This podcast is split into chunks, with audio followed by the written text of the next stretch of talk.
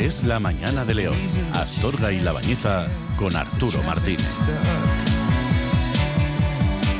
Vamos a ver, Héctor, que te tengo que explicar porque está de lunes también, claro. ¿Tú, ¿El chiste, te llegaste a enterar del chiste de Vidal antes? Em, eh, no, la verdad es que no. Yo me reí porque, porque tu, no se tu risa me hizo. se me contagió, ¿sabes? Entonces. Normal que.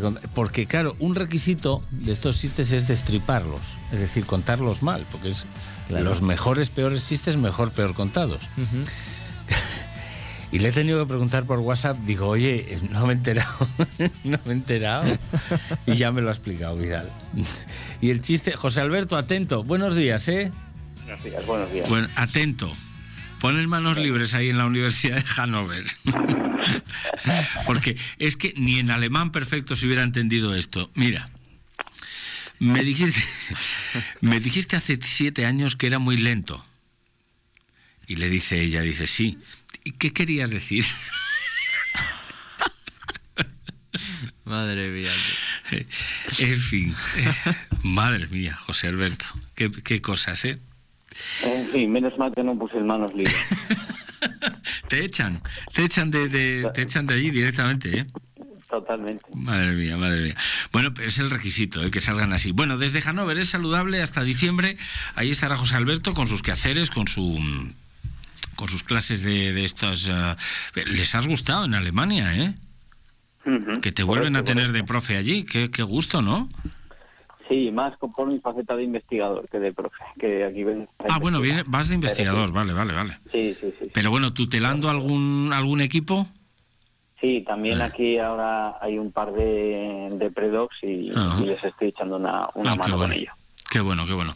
Pues nada, enhorabuena, José Alberto. En la parte que nos toca, pues es un orgullo tener un colaborador que sigue siendo habitual, que a pesar de irse a hacer estudios de investigación a Alemania, a Hannover, pues oye, eh, sigue colaborando con nosotros. Sí, sí, además ya cuando, cuando estuve en China también, ¿eh? Sí, es verdad. colaborando. Sí, sí, sí, es verdad.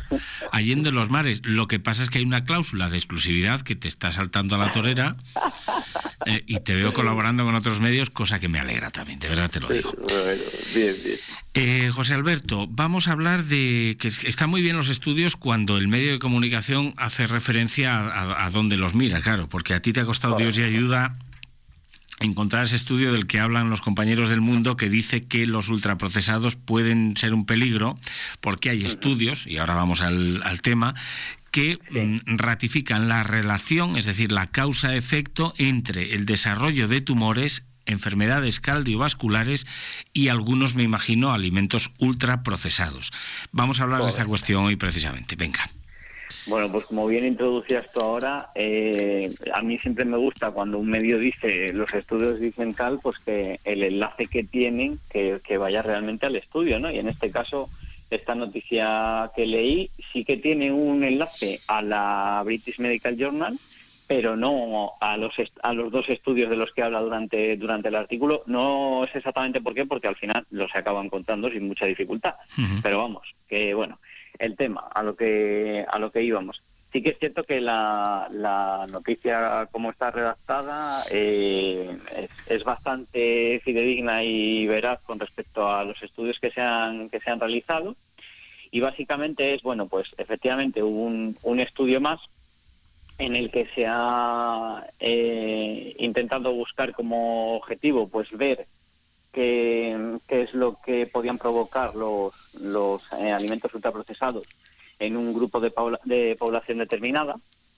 Y en concreto, en este caso, eh, de los dos estudios que hablan, uno de ellos, a ver, que tengo aquí los datos, uno de ellos que está, bueno, los dos están publicados en la misma revista, básicamente examinó la relación entre el consumo de productos ultraprocesados y el riesgo y el riesgo de cáncer colorectal en adultos de Estados Unidos, que para hacer esto lo que hicieron fue analizar los datos de tres cortes que en, el que participaron 46.341 eh, hombres y 159.000 eh, cuyos hábitos alimentarios habían estudiado mediante cuestionarios durante casi tres décadas, o sea, que hay bastante, o sea, te tienen bastantes datos.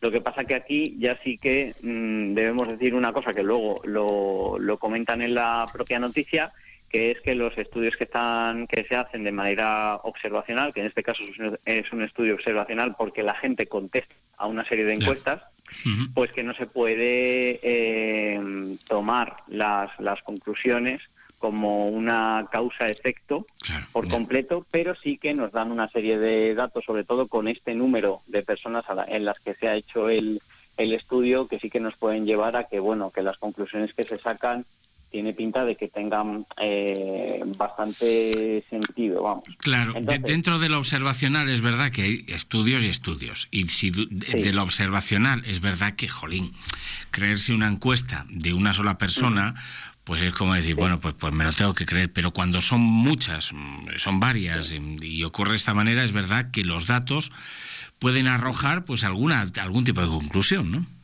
Correcto.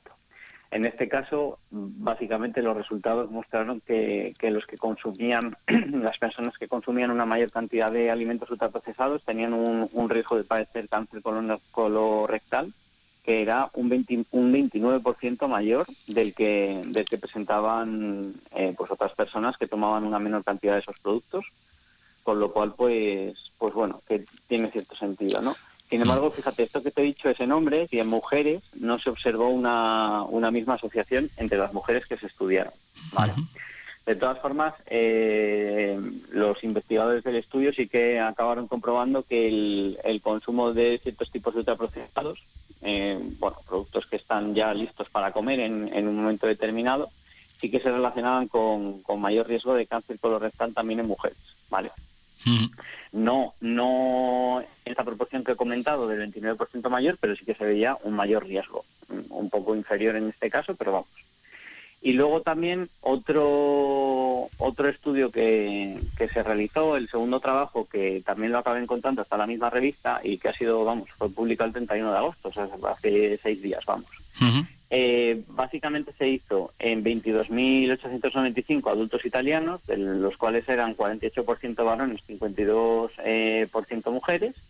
Se tuvo en cuenta el tipo de dieta que seguían y otros factores de riesgo que están relacionados con las enfermedades cardiovasculares. Y básicamente aquí lo que, lo que mostraron los resultados fue que quienes tomaban una mayor cantidad de ultraprocesados tenían un 19% más de riesgo de morir por cualquier causa y un 32% más de riesgo de muerte por enfermedad cardiovascular en comparación con los que menos productos de, este tipo consumían. Mira, eh, al margen pues, de al margen de extraer ningún tipo de conclusión con, con temas que, que, están cogidos un poquito así, mira, me, gusta una cosa. Se está estudiando ya algo que evidencia que algo está cambiando en el mundo que vivimos y que, bueno, no, no, no es que lo evidencie, es que es un hecho.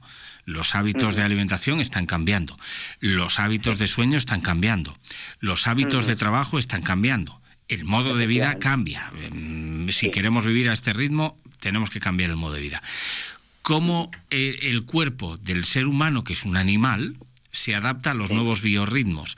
¿Esto en qué punto afecta? Esto afecta a que a una mera observación de cualquier observador externo, sea o no científico, pueda llegar a apreciar vuelvo a repetir, sin ningún tipo de estudio, que nuestros abuelos, por lo general, tienen una esperanza de vida de 80, 90 años y ya empiezan a tener achaques de salud.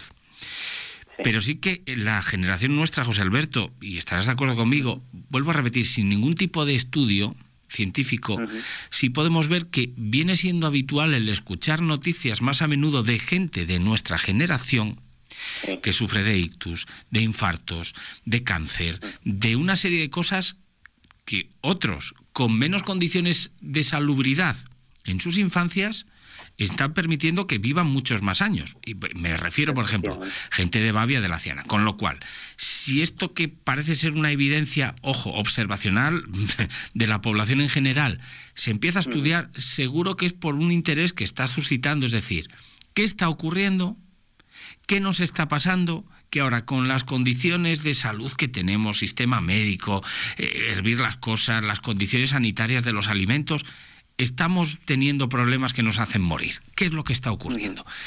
Y oye, es muy importante que haya estudios que empiecen a sacar conclusiones, porque el día de mañana, pues, pues veremos que igual es el cortisol que producimos por un exceso de estrés diario, o puede ser la contaminación, o puede ser los ultraprocesados, o todo junto, que seguramente sea un compendio de cosas. Pero es importante estudiarlas y no sacar conclusiones precipitadas, que es lo que intentamos hacer aquí cada programa contigo, ¿no? Efectivamente, así es. Y además, con lo que has ido comentando, fíjate, yo tengo eh, muchos amigos y compañeros en el, en el gremio de la medicina en distintas especialidades mm. y cada vez que me comentan de, los pacientes que le van allí, pues eh, a veces me dicen, oye, mira, pues me ha venido hoy gente de 90, 90 y pico años, oye, y que solo tomaban una pastilla para el hipotiroidismo y de repente me ha venido aquí varios que tenían 30, 30, 40 años y venían ya con cinco, cinco con cuatro o cinco pastillas que tenían que tomarse por diversas patologías que tenían. Autoinmunidad, ¿cómo están, ¿cómo están los sistemas inmunes? Dan pena autoinmunidad, alergias, eh, intolerancias, diabetes, eh, en fin, mogollón de cosas que están afectando a, nuestra, no a la calidad de vida, sino a esa longevidad que debería ser De, manera, si seguimos una estela de lo que había pasado, deberíamos vivir más. ¿Qué está pasando para, para que esto no sea así, no? Está bien que se estudie. Oye, dejamos lo de la sucralosa, la sacarina, porque viene muy bien al hilo que esto que estabas comentando, ¿eh? de ultraprocesados. Eh, al parecer hay más estudios que asocian el cambio de microbiota, que es el segundo cerebro, lo decía aquí Jorquera, con la ingesta de mm, edulcorantes artificiales. Y hay un estudio también. El próximo día hablamos de esto y de otras cuestiones que puedan surgir. Es saludable, blog, eh, redes sociales, también pueden seguir los enlaces directamente de esta sección. Y aquí cada lunes es José Alberto, que no falta a su cita. Muchísimas gracias, amigo. Gracias a vosotros, Arturo. Gracias. Bueno, pues un abrazo. Llegamos a la una